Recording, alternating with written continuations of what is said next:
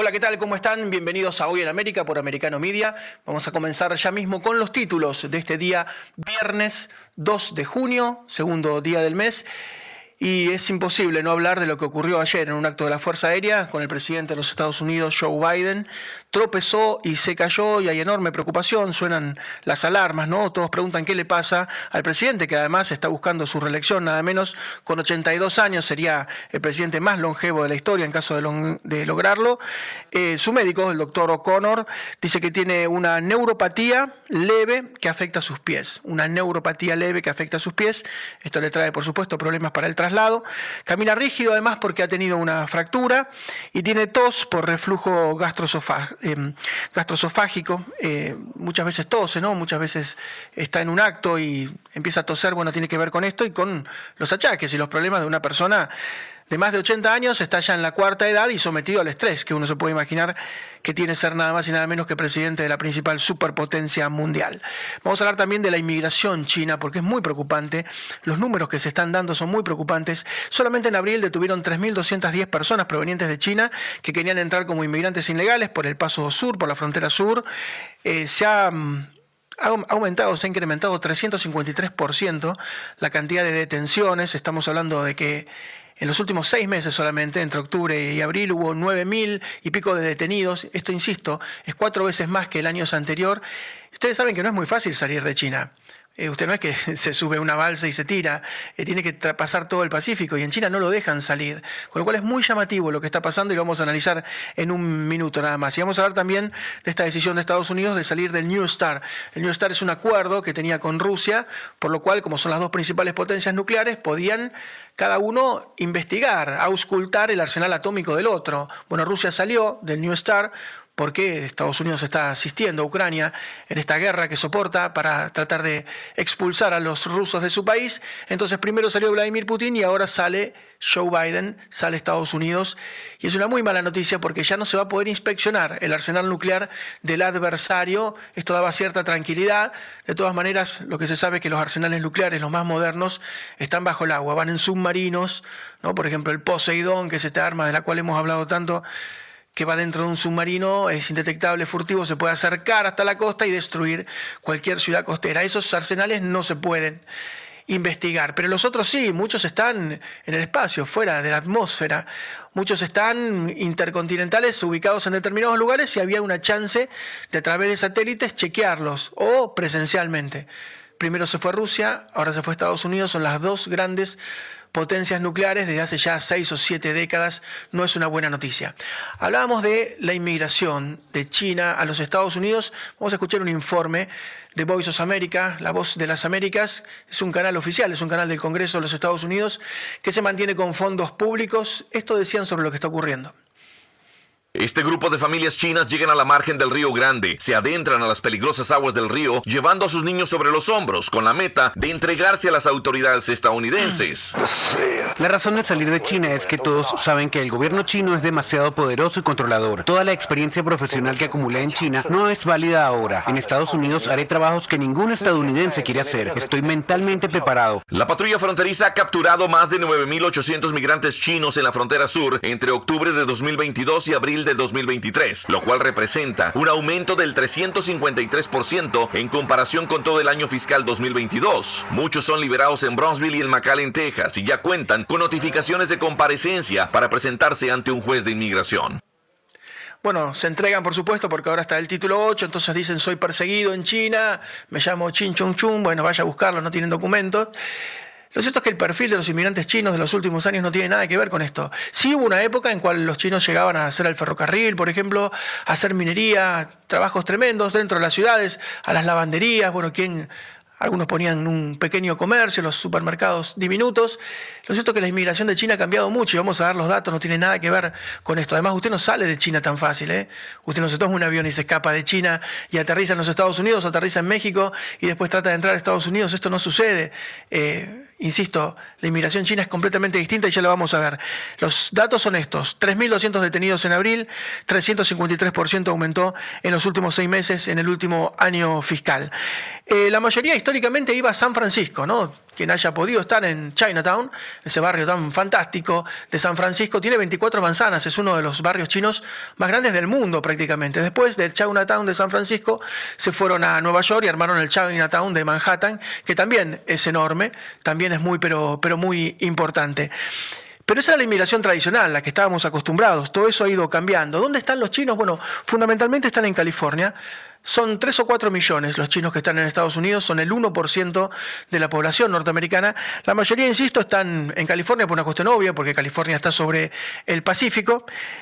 1.200.000. Hay 600.000 en Nueva York, por esto de ese Chinatown que se ha armado tan fantástico, porque es una ciudad magnética. Hay 200.000 en Hawái, por una cuestión geográfica, están muy cerca de Hawái, hay 200.000, pero atención con el último dato, ya hay 160.000 en Texas. Nunca hubo tantos chinos en Texas.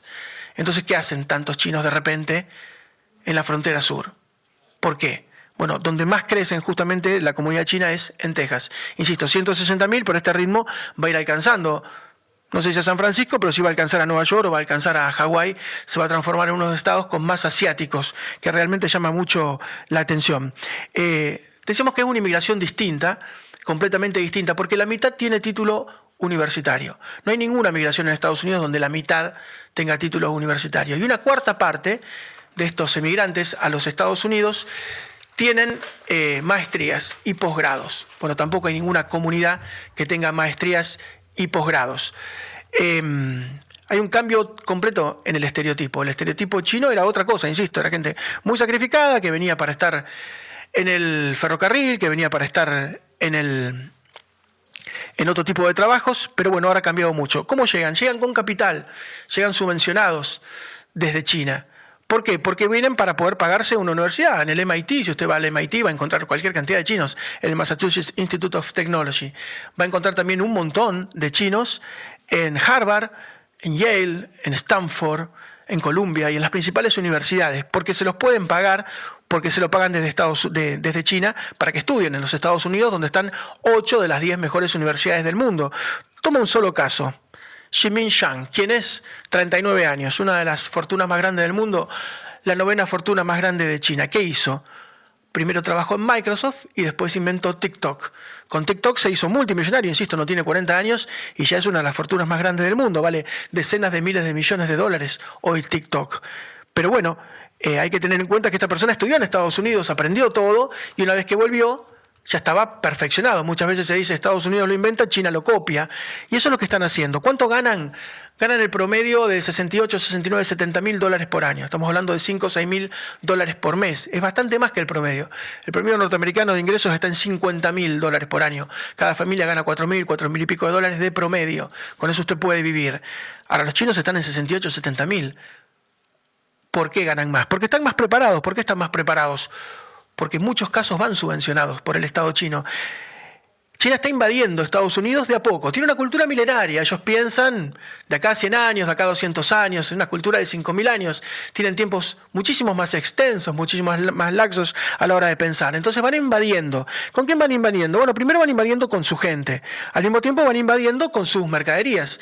La balanza hoy está absolutamente desproporcionada. Usted por un lado tiene 500 mil millones de dólares que Estados Unidos le compra a China pero a la hora de venderle, le vende apenas 150 mil millones de dólares. Es decir, tiene un déficit de 350 mil millones de dólares todos los años, que de alguna manera se esteriliza porque con esa plata los chinos compran bonos del tesoro. Lo cierto es que la industria china es mucho más eficiente. ¿Por qué es más eficiente? Bueno, porque son unos ecocidas, porque destruyen el medio ambiente. El 30% del dióxido de carbono que se tira al, aire lo hacen los chinos, porque pagan poco, porque tienen regímenes bustrales, eh, tienen regímenes laborales que son realmente monstruosos y hay una invasión de gente, y hay una invasión de productos, y hay una invasión de fentanilo también, y hay que tener mucho cuidado con esto. Ayer lo nombró, el presidente Donald Trump, de la invasión de fentanilo que causa 100.000 muertes por año en los Estados Unidos. Es decir, es una triple invasión. Por un lado la gente, por un lado los productos, finalmente el fentanilo. Uno piensa que todo está de alguna manera desarticulado. Cuando une las piezas del rompecabezas, lo que detecta es que China está haciendo una invasión de Estados Unidos sistemática, metódica, pero sin pausa, sin prisa y sin pausa, lenta pero permanente.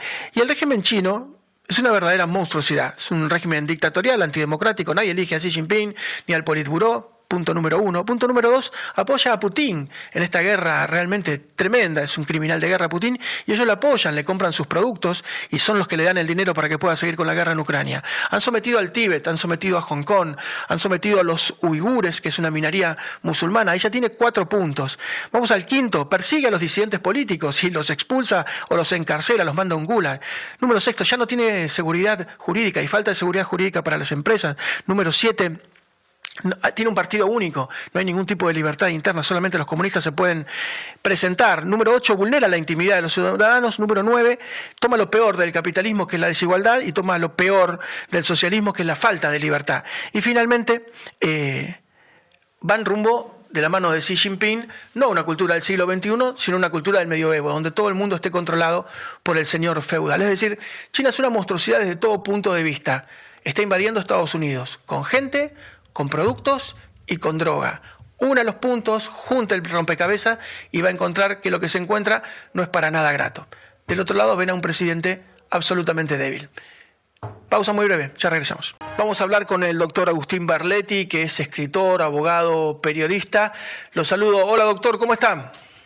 Hola, ¿qué tal? ¿Todo bien? Bien, muy bien. Estuvimos haciendo una introducción hablando de estos últimos números de China en Estados Unidos. Sabe que han detenido 3.200 personas solamente en el mes de abril, chinos tratando de ingresar a Estados Unidos, y se ha aumentado en un 353% en los últimos seis meses, desde que comenzó el año fiscal, el intento de ingreso ilegal de chinos a Estados Unidos, pero después cuando uno ve el panorama, la mitad tienen títulos universitarios, un una cuarta parte, el 25%, tiene maestrías, posgrados. Ha cambiado el estereotipo del chino en Estados Unidos, es mucho más formado. Por eso llama mucho la atención ¿no? y hace ruido. Quien ha podido ir a China sabe que no es tan fácil salir de China para entrar a Estados Unidos. ¿Usted qué lectura hace? Ha escrito hace poco un libro muy interesante sobre lo que quiere China en Latinoamérica. ¿Y qué lectura hace lo que está pasando particularmente donde usted reside ahora en los Estados Unidos?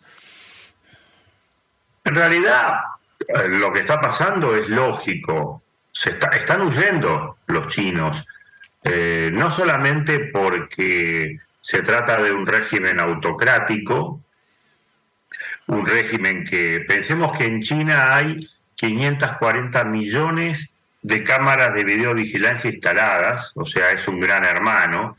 Si a eso le sumamos eh, las aplicaciones obligatorias que tienen que tener en los celulares, eh, la gente es totalmente vigilada, eh, después es un lugar donde no hay libertad de culto, por más que lo, lo, que podemos ver es que la constitución este, china establece libertad de culto, pero no es real. De hecho, hay 12 millones de musulmanes que están en campos de reeducación en estos momentos. Eh, porque no, no quieren que profesen la, religión musulmana. Hay católicos también. De hecho, se han encontrado varios de los migrantes que están con Biblias este, escritas en español. Pero no es solamente el tema de las libertades, es un tema económico. Eh, la, la política de cero COVID fue tan fuerte en China que la está destrozando.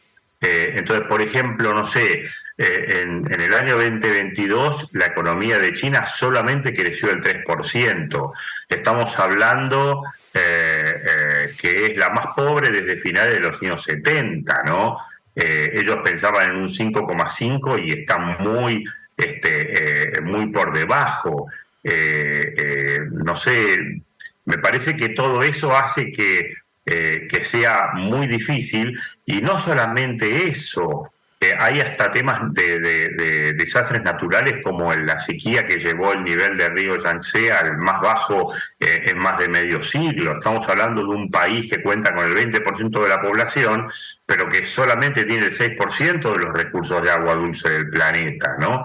y a partir de ahí también eh, eh, lo que es lo que, lo que este, tú decías, ¿no? De gente con título universitario, no solamente eso, se están yendo los millonarios de China.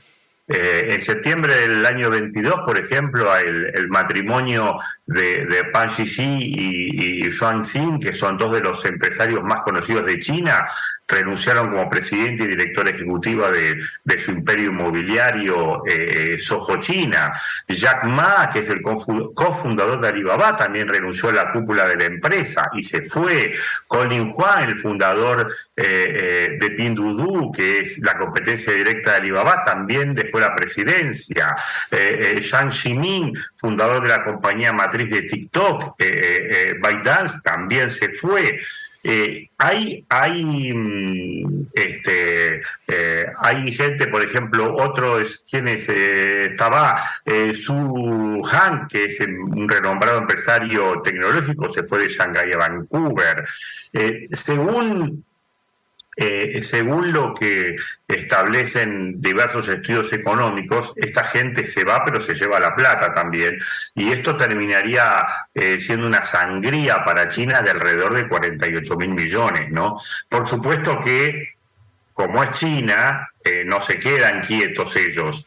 Ellos lo que están haciendo hoy en este momento es eh, están restringiendo las visas, están restringiendo los pasaportes, la elaboración de pasaportes, están restringiendo, hay medidas tipo cepo cambiando de Argentina para sacar los dólares al exterior.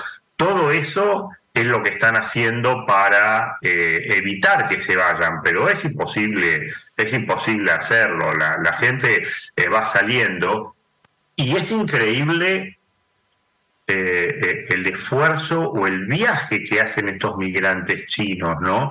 En la mayoría de, los casos, ellos viajan a Ecuador, que es uno de los pocos países de Latinoamérica que les permite el ingreso sin visa, y de Ecuador hacen una ruta caminando, o sea, eh, pasan una de las partes más peligrosas del planeta, familias con niños este, en brazos, como es la frontera entre Colombia y Panamá, ¿no? La famosa, el famoso tapón de Darién, eh, eh, que es un lugar este, tremendamente eh, hostil y lo están haciendo, ¿no? Así que la verdad que es preocupante. Y, doctor, uno nos marca, nos marca la realidad de China.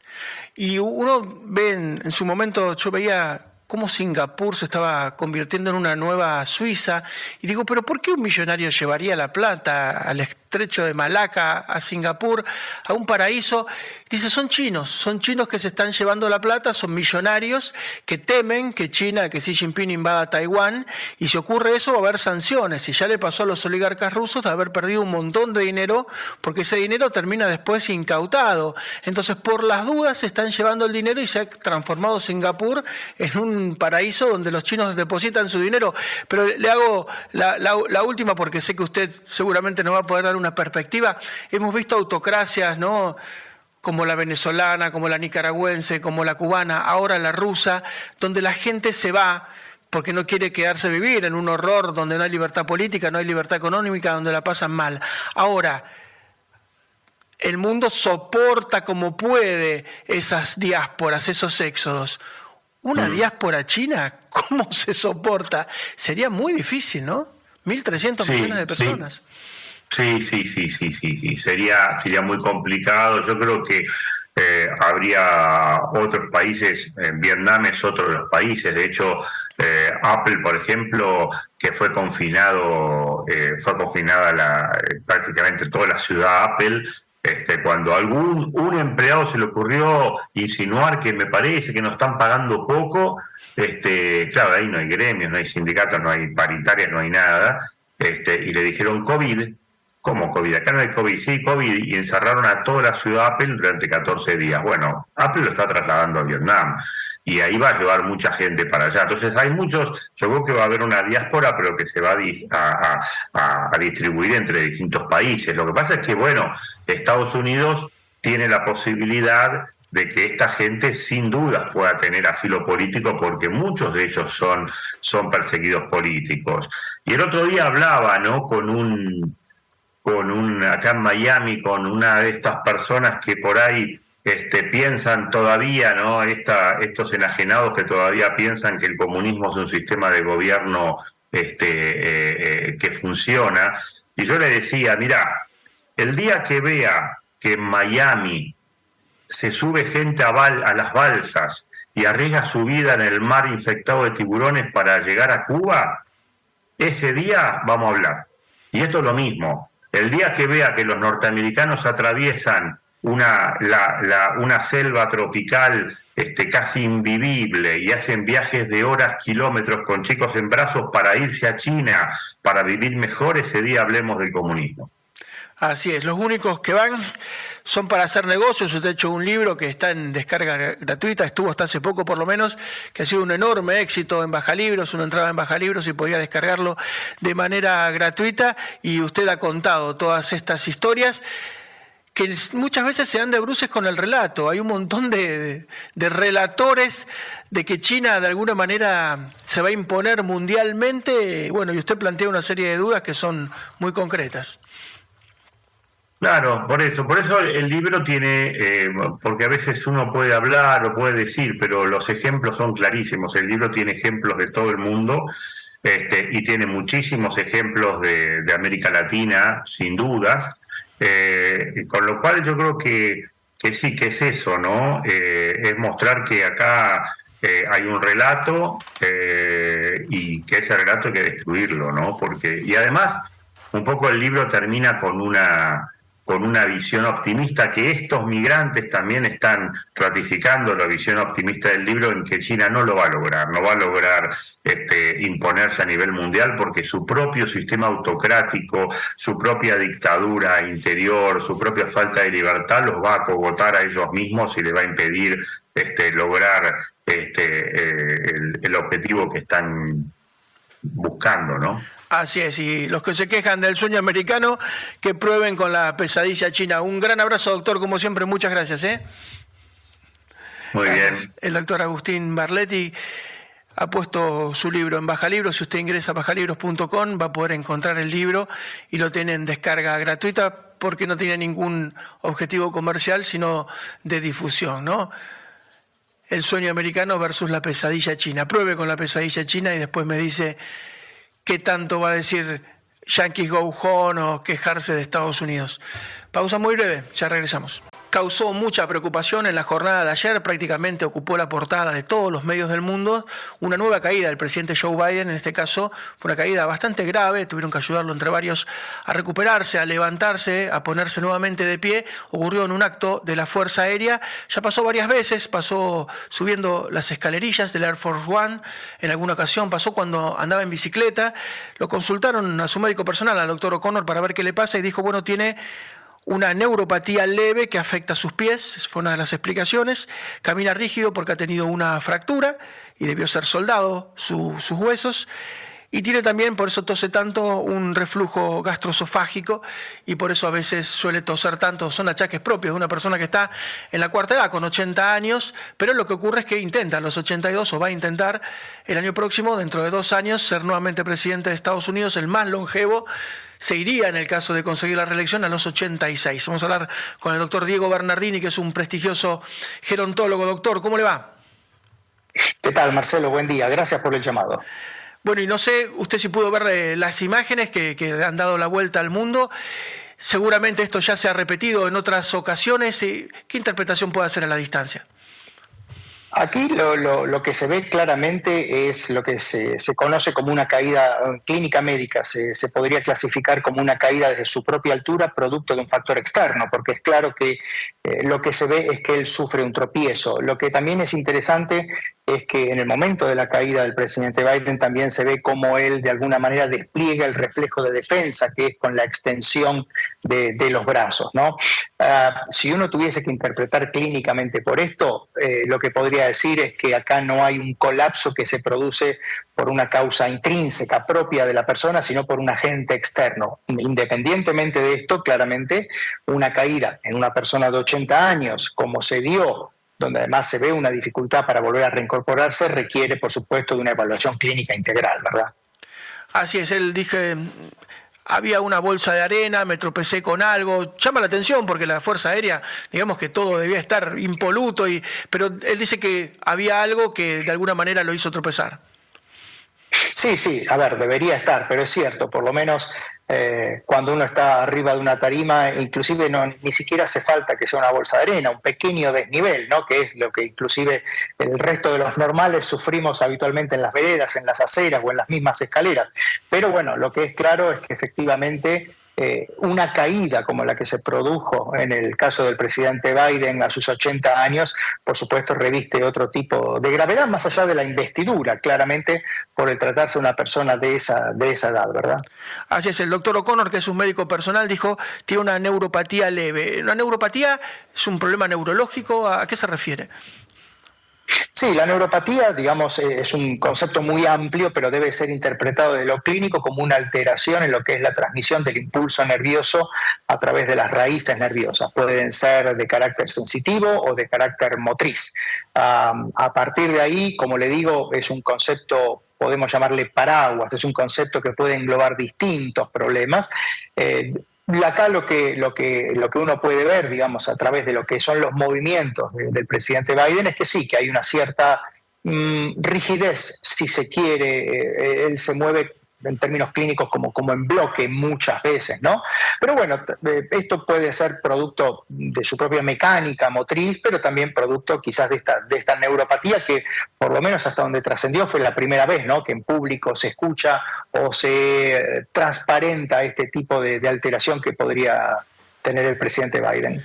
Doctor, y la última, si le hicieran una interconsulta y le dijeran como gerontólogo, bueno, va a tener que, de alguna manera, el año próximo las primarias son tremendas, es un rally por 50 estados y cuando uno termina tiene que empezar de nuevo, porque vienen las generales, es un estrés, además de eso ser presidente, o sea, tiene que alternarse el presidente de Estados Unidos, la principal potencia mundial, y hacer dos campañas. Si a usted le hiciera una interconsulta, ¿qué le recomendaría? ¿Hacerlo o presentarse? A ver, claramente la, campaña, la campaña presidencial forma parte de las reglas de juego. Acá lo que es curioso es que también, en todo caso, el presidente Trump es una persona eh, de edad. Es más, si el presidente Trump llegase a ganar y, el presidente Biden no llegase a acceder a una reelección, la realidad es que entonces sería el presidente Trump el que de alguna manera se convertiría en el presidente más añoso o más longevo de los Estados Unidos.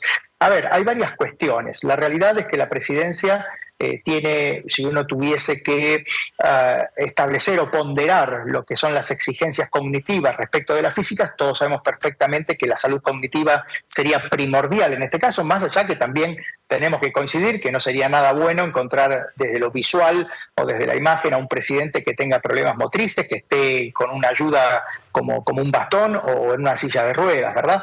Pero también es importante entender cómo eh, esta nueva longevidad de alguna manera extendió las nuevas formas de liderazgo, porque hoy tenemos muchos líderes mundiales añosos, longevos. Y acá me parece que para tranquilidad de quienes nos escuchan, inclusive del pueblo norteamericano, es importante esa tradición de transparencia, de rendición de cuentas, de cómo previo a las campañas o previo a asumir un cargo de presidente, todos sabemos, todos conocemos lo que son esas historias clínicas.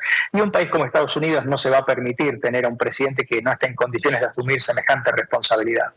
Así es, doctor. Como siempre, un gran abrazo por su generosidad y su tiempo y los conceptos. Muchas gracias. ¿eh? Un gusto grande, Marcelo. Hasta pronto. Gracias. Gracias, el doctor Diego Bernardín. Es un muy prestigioso gerontólogo. Bueno, la, la gran diferencia, es verdad que Donald Trump tiene un par de años menos solamente, son de la misma generación, pero Donald Trump no es presidente. Y si tiene que hacer ese rally de 50 estados, va a ser lo único que haga. Y si gana las internas contra DeSantis y todos, Nikki Haley y los otros candidatos, después va a ir por las presidenciales, pero es su única ocupación. Biden tiene que ser presidente de la superpotencia más importante del mundo y al mismo tiempo ir a una interna contra Robert Kennedy, Newsom o los que se presenten, y después ir a una general, donde están esos debates tan tremendos, ¿no? Que se dan públicamente. Bueno, es todo un, signo de interrogación sobre lo que está ocurriendo. Seguramente va a correr mucha agua bajo el puente antes de que se tome la decisión porque todavía falta bastante tiempo.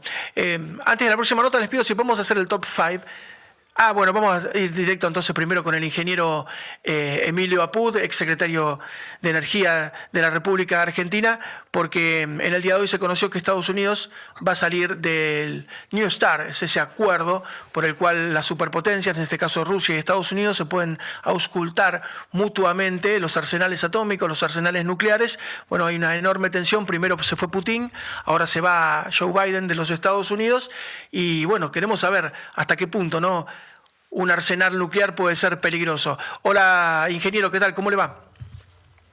¿Qué tal? ¿Cómo están? Bien, Emilio, y queremos saber desde el punto de vista de la energía y desde el punto de vista de la cuestión militar. Eh, han dejado de auscultarse mutuamente Rusia y Estados Unidos. Se sabe que los submarinos pueden llevar arsenal nuclear a bordo y es una enorme preocupación porque esto se suma a Irán, que ya tiene 63 kilos de uranio enriquecido al 60%, con lo cual no lo va a usar para un reactor nuclear, para energía, sino que muy posiblemente lo use para la bomba atómica y sus misiles ya tienen 2.000 kilómetros de alcance, con lo cual pueden llegar a Tel Aviv, a Haifa, a Jerusalén. Un momento muy complicado y la gran pregunta, bueno, ¿qué daño puede causar una, un arma estratégica nuclear? Sí, Irán eh, en realidad, eh, si quisiera hacer un artefacto nuclear explosivo, lo, podría hacer, ya está en, condiciones. Por supuesto tiene muchas restricciones porque eh, está siendo observado por muchas potencias que podrían ser este, víctimas de, un desarrollo de esa naturaleza, empezando por Israel, ¿no? pero recientemente se hacen inspecciones frecuentes de la Organización Internacional de Energía Atómica, que la preside un argentino, Rossi, y este, la última se aparecieron este, partículas, no cantidades, pero partículas que estaban arriba del 80% de enriquecimiento, ¿no? El, tope eh, acordado para Irán es 60%, que para mí es mucho, porque en realidad para producir energía eléctrica en un reactor de fisión eh, está abajo del 4% el nivel de enriquecimiento, ¿no? Ellos dicen, eh, los iraníes, que es 60% porque lo usan para investigación, para industria, etcétera, pero evidentemente evidentemente están armando algún tipo de, reserva para en algún momento poder contar con este, explosivos este, nucleares. Eh, evidentemente es, un peligro. Lo que pasa es que son armas estratégicas, eh, no, no son las masivas, ¿no? las que eventualmente está amenazando Rusia con usar pero igual este, puede desatar este, consecuencias bastante grandes, porque no solamente el daño que produce la deflagración, sino también el, la, la toxicidad, ¿no? La, radiactividad que queda en la zona, que produce serios problemas en la, salud humana. ¿no? Así que no, no, no es una buena noticia esta. Yo creo que era bueno lo que se había hecho en el 2015, el acuerdo para controlar a Irán. Eh, los demás países ya tienen todos los desarrollos, no, no, no se puede controlar nada ya, ¿no? Pero en el caso de Irán, eh, había en 2015 un acuerdo por el cual eh, no podía tener reservas de, más de 300 este, eh, kilos de, uranio y eh, no podía enriquecer arriba del 3,7 o 3,8, ¿no? Ingeniero, yo le pido, porque tenemos que hacer una pausa muy breve, si nos espera un minuto, porque le quiero preguntar por eso del invierno nuclear al cual se teme tanto, ¿no? ¿Qué puede pasar en el caso de una detonación como amenaza Rusia en Ucrania en algún punto, aunque sea circunscripto, o qué pasa si esto fuera peor? Le pido un minuto y le prometo que lo liberamos pronto. Sí, cómo no. Muchas gracias. Ya volvemos en un minuto nada más con el bloque final del programa. Estamos dialogando con el ingeniero Emilio Apud, ex secretario de Energía de la República Argentina, porque hubo dos noticias muy preocupantes en las últimas horas.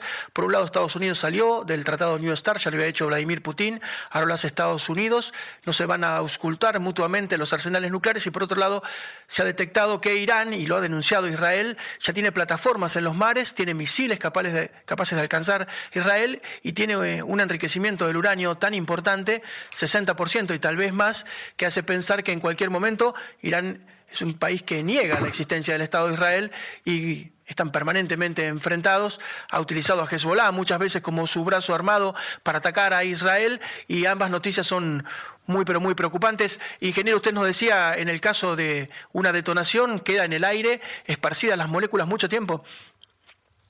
Sí, son moléculas este, o partículas radiactivas que, que se desactivan en, muchos años, ¿no? Entonces, este, eh, normalmente se procede a aislar esa zona, como se había hecho cuando estuvo el problema de Chernobyl, ¿no? Que, hay que evacuar y, o sea, son problemas muy graves y yo creo que todas las potencias lo saben. Eh, no sé si este, países donde eh, hay teocracias o hay más fanatismos, este, pueden tener eh, la misma responsabilidad que, las grandes potencias que se cuidan mucho, ¿no? Tienen, es una cuestión disuasiva, ¿no? No, no. Eh, en estos momentos el arsenal que tiene tanto Occidente como, como Rusia eh, está bien, va a haber un ganador, pero un costo terrible ¿no? para toda la humanidad. En cambio, es, preocupante el caso de, Irán, ¿no? porque hay fanatismos ahí, e incluso el caso de Corea del Norte, si es que pueden desarrollar estas cosas, eh, pero las consecuencias son eh, muy grandes y por eso son poco probables que, puedan ocurrir. De todos modos, los países, en el caso de Israel, como comentábamos antes, que podrían ser uno de los destinos de eventuales misiles este, iraníes con ojivas nucleares, eh, supongo que está siguiendo el proceso de cerca y no va a permitir que se llegue a, esa instancia, ¿no? Así es, Pero evidentemente la energía tiene su cúpula de acero que bueno todos esperan que funcione. Sí, sí, pero la energía nuclear este, para fines pacíficos tiene muchísimos usos, este, sobre todo para producir energía, ahora en esto de la transición energética, y es una picardía que es este, gastando tantos recursos y, tanta materia gris, ¿no? Este, con fines bélicos que eh, yo creo que no, no van a llegar a usarse. A mí me parece que ya la, madurez de, de, la civilización y del ser humano van a evitar la autodestrucción, ¿no? Así que desde ese punto de vista soy optimista, pero tampoco hay que, dejar que las cosas se desarrollen hasta puntos después este, de no retorno. Por eso yo creo que la Organización Internacional de la Energía Atómica tiene que seguir ir eh, controlando de cerca eso y, bueno, y activar las alarmas que sean necesarias si se está eh, ya empezando a producir este, artefactos explosivos en el caso de Irán, ¿no? Ingeniero, como siempre, muchas gracias, muy amable y a su disposición. Un gusto, que les vaya bien. Gracias, el ingeniero Emilio Apute, secretario de Energía de la República Argentina, y todas noticias que no son buenas. En el final siempre nos distendemos un poco, pero nos aferramos a la agenda con María Rita Figueira, porque lo que ocurrió con el presidente Joe Biden ayer en un acto de la Fuerza Aérea pasó muchas veces. Bueno, le pasó al propio Biden en el Air Force One, ¿no? Subiendo al avión presidencial norteamericano, en las escalinatas se cayó, se cayó también alguna vez andando en bicicleta en un paseo a plena luz del día. Le pasó a Obama, cuando era presidente en el Air Force One, le pasó a Hillary Clinton también en esas escaleras malditas, ¿no? Cuando se sube al avión, eh, le pasó a la primera ministra de Dinamarca, de Australia, le pasó a Shinzo Abe, que después fue asesinado, pobre, el ex primer ministro japonés, María Rita Figueira, tiene a Peña Nieto, recuerdo también al presidente mexicano, tan joven, ¿no? Pero María Rita Figueira tiene un raconto de todos estos momentos que son tropezones y caídas. María. ¿Qué tal, Marcelo? Sí, realmente entre la comicidad y la preocupación a veces hay un abismo y a veces hay un límite muy finito. Me parece que justamente lo del presidente Joe Biden es este último ejemplo, ¿no? Porque el tema de una persona que se cae siempre da risa, siempre. Eh, se utiliza, bueno, en el tratado de la risa, tratado de la comicidad de Bergson, se habla y el ejemplo que se pone justamente es la persona que se cae, la risa que ocasiona. Eh, en un taller de clowns lo primero que se enseña es hacer reír a través de eso, pero bueno, cuando es un contexto tan serio, tan solemne, cuando las personas que protagonizan una caída son mm, mandatarios y demás, es risa, es cómico, pero muchas veces es preocupante.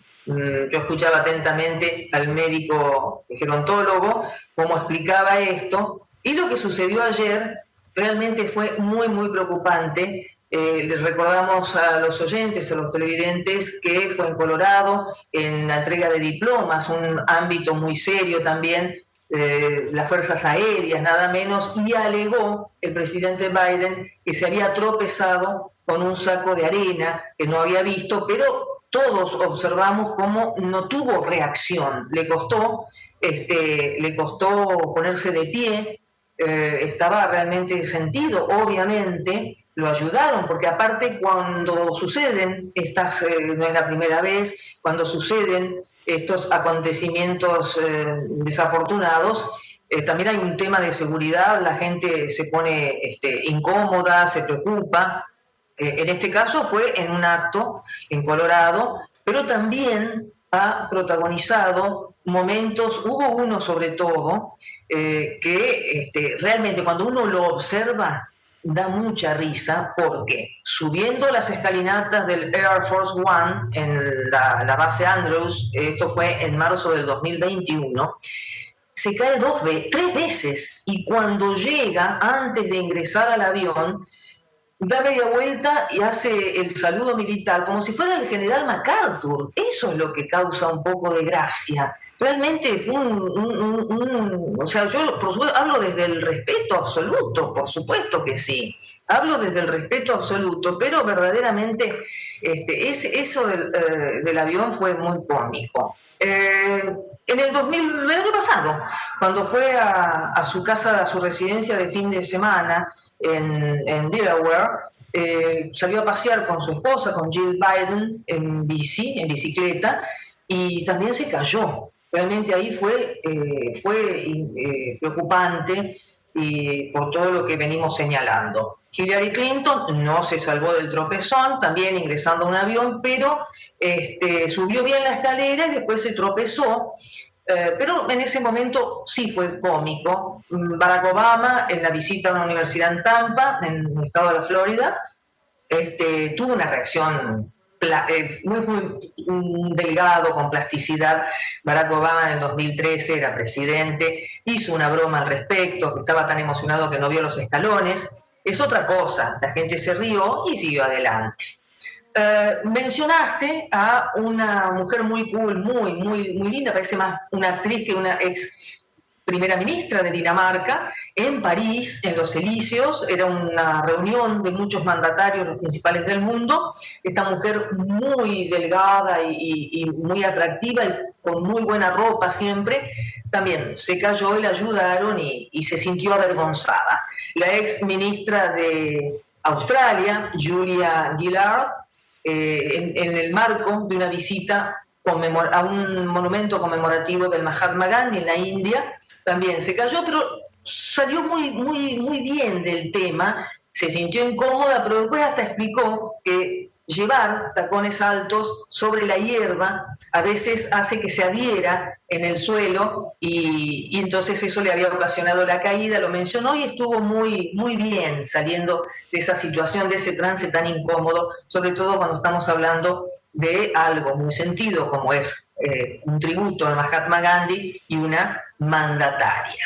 Por supuesto que siempre estamos agradecidos a Venezuela y a Nicolás Maduro. En este caso, a lo mejor lo más inofensivo de todo lo que podemos señalar habitualmente de, Nicolás Maduro, pero cuando era canciller, eh, Hugo Chávez era el, presidente, esto fue en marzo del 2012, en el marco de una reunión entre mm, autoridades de Venezuela y de Perú, justamente algo muy importante, bajaban una escalinata y se cayó.